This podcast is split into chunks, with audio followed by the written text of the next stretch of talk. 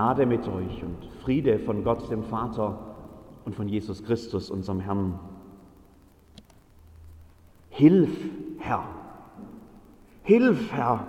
Liebe Schwestern und Brüder, dieser Hilfeschrei passt ganz gut zu dem Abschnitt, den wir gerade gelesen haben, einem langen Text, einer schwierigen Geschichte. Hilf, Herr, wir ertrinken sonst. Unterwegs mit Paulus sind wir diesen Sommer und heute führt uns dieser Weg nach Malta.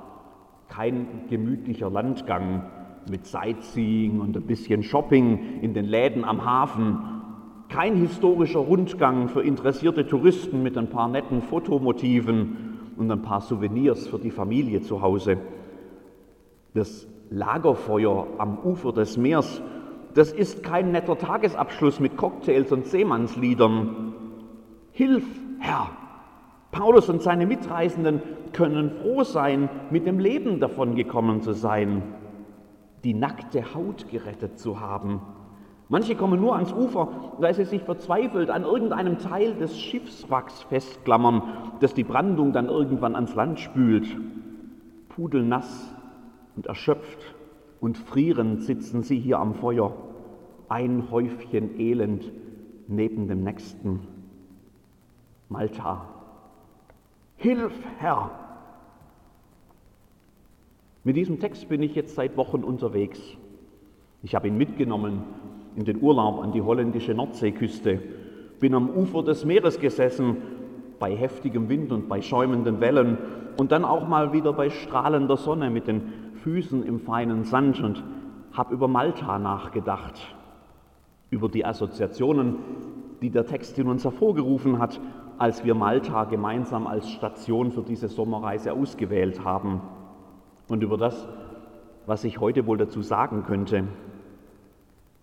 Ich will mir das nämlich gar nicht so einfach machen. Ich will den Text ja ernst nehmen. Das gehört sich schließlich bei so einem Abschnitt der Bibel, mit dem wir uns beschäftigen. Wenn ich frage, was der Text sagt, dann rückt, und das ist so gewollt, dann rückt sofort der Apostel Paulus ins Blickfeld. Der ist ja nicht ganz freiwillig unterwegs nach Malta. Als Gefangenen bringt man ihn nach Rom zum kaiserlichen Gericht, weil er sich bei der Verhandlung in Israel auf sein Recht als römischer Bürger berufen hat und den Fall nun in der Hauptstadt weiter verhandelt haben möchte.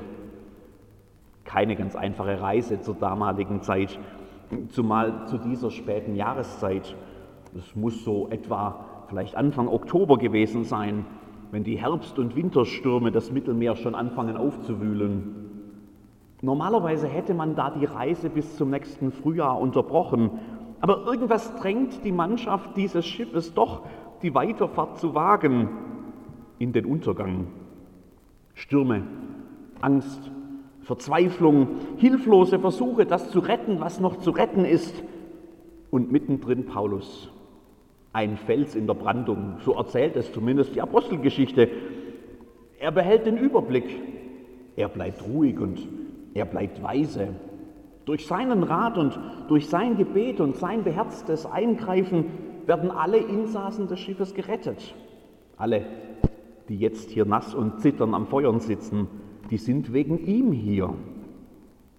Und wer noch weiter liest, für den wird diese Gestalt noch wunderlicher. Eine Giftschlange beißt ihn beim Sammeln von Feuerholz. Alle sind sich sicher, dass er jetzt dem Tod geweiht ist, aber Gott wirkt an und durch Paulus. Er bleibt nicht nur selber völlig unversehrt, sondern er predigt auch schon bald wieder von Jesus Christus und seiner Kraft, durch die noch weitere Menschen auf Malta von Krankheiten geheilt werden. Die Absicht der Erzähler ist hier eigentlich ganz klar. Das ist Apostelgeschichte.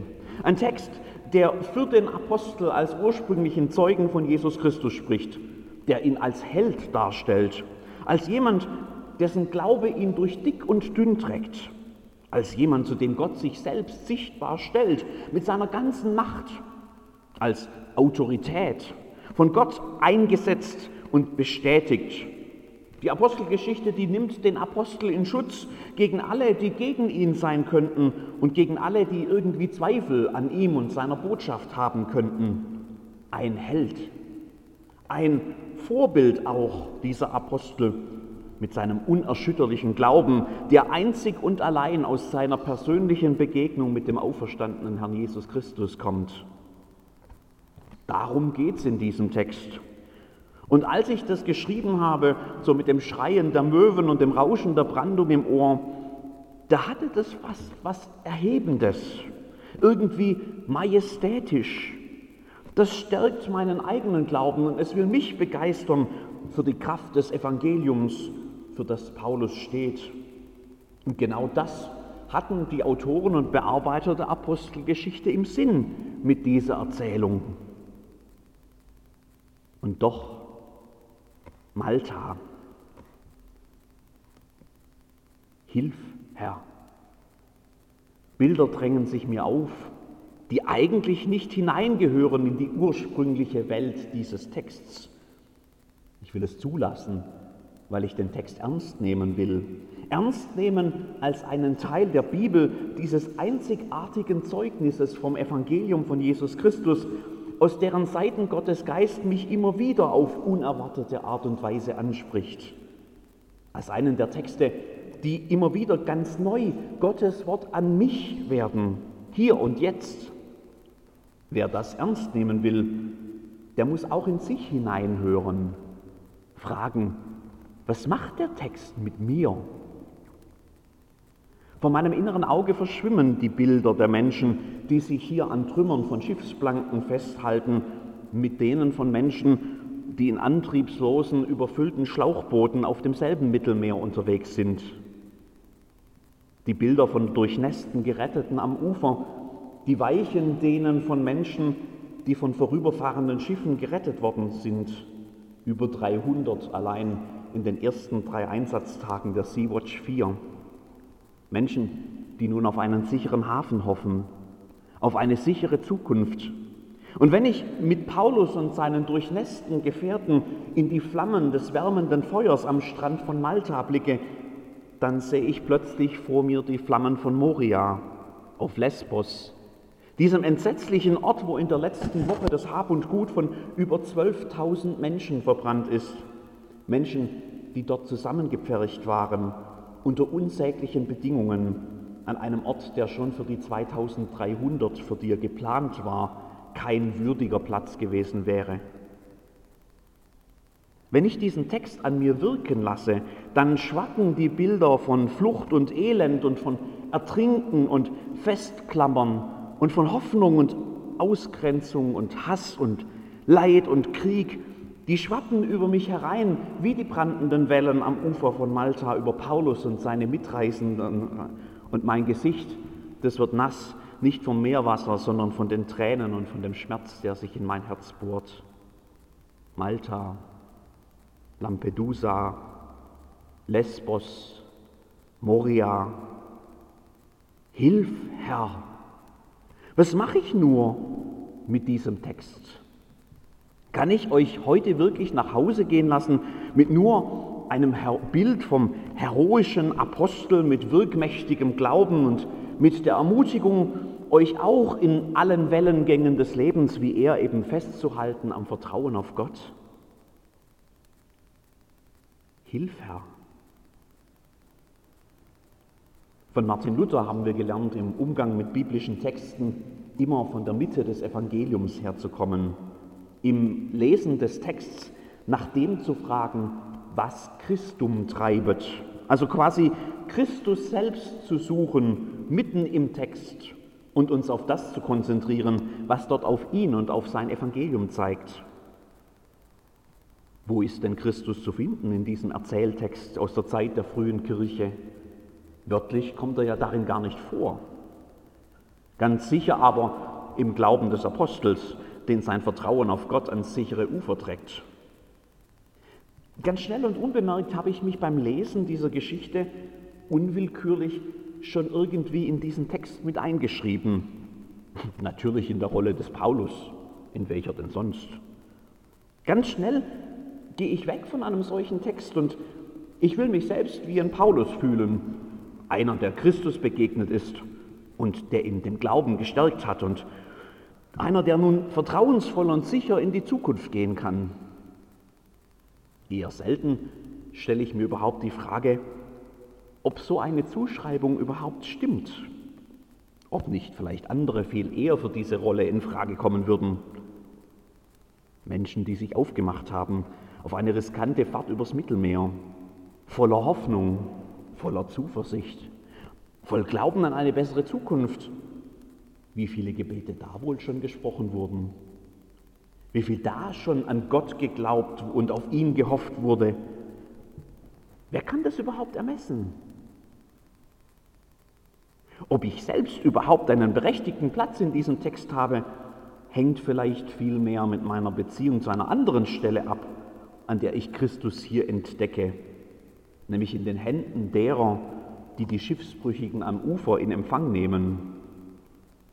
Die Leute da erwiesen uns nicht geringe Freundlichkeit, zündeten ein Feuer an und nahmen uns alle auf wegen des Regens, der über uns gekommen war und wegen der Kälte.